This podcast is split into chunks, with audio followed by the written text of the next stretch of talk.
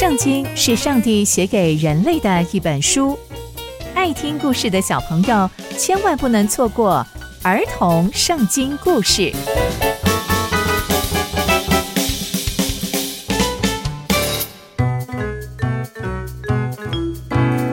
各位亲爱的大朋友、小朋友们，大家好，我是佩珊姐姐。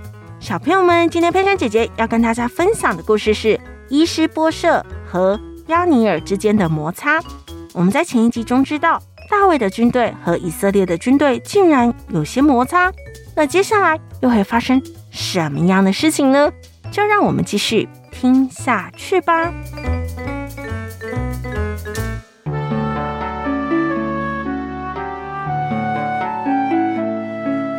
扫罗家和大卫家之间的战争发生的非常的久，而大卫家的军队呢，逐渐兴旺起来。而扫罗家的却越来越糟糕，而大卫呢，也在希伯伦这个地方生了几个儿子。他总共呢生了大儿子暗嫩，还有二儿子基利押，以及三儿子押沙龙。第四个小孩叫做亚多尼亚，第五个孩子是示法提亚，第六个孩子是以特念。这些孩子啊，都是大卫在希伯伦这个地方所生的。那扫罗家那边的状况又是如何呢？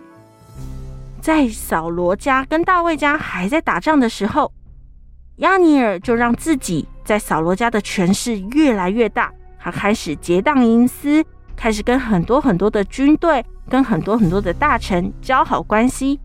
而扫罗还有一个妃子叫做利斯巴，是艾雅的女儿。伊斯波社有一天就对亚尼尔说。你为什么亲近我父亲的妃子呢？而亚尼尔听到伊施波设讲这句话之后，他就非常非常的生气，他就说：“难道我是犹大的狗头吗？哎，我可是卖命帮助你的父亲，帮助你，我可是厚待你们一家，哎，而且我连他的兄弟、他的朋友，我都对他们非常好，甚至我都没有把你们交在大卫的手中。但你今天竟然为了这个女人。”来找我的茬！天哪，你真的是太夸张了吧！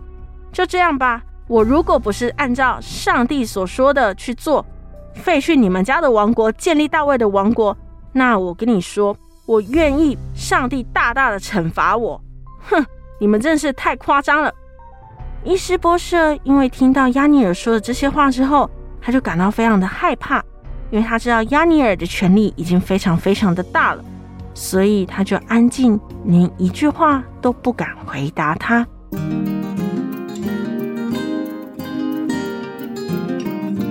从今天的故事，我们可以知道，扫罗的臣子亚尼尔竟然默默开始经营自己的势力，而且还与扫罗的妃子可能有一些逾矩的行为，所以让扫罗的儿子伊施波设感到不安，也非常的不开心，但却因为。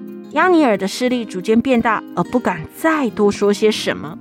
所以，小朋友们，我们要清楚的知道，国家的政权应该要建立在上帝的心意中，才不会因为名利、权势而变成勾心斗角。只有走在上帝的心意中，才是最有保障的国家哦。刚刚佩珊姐姐分享的故事都在圣经里面哦，期待我们继续聆听上帝的故事。我们下次见喽。拜拜。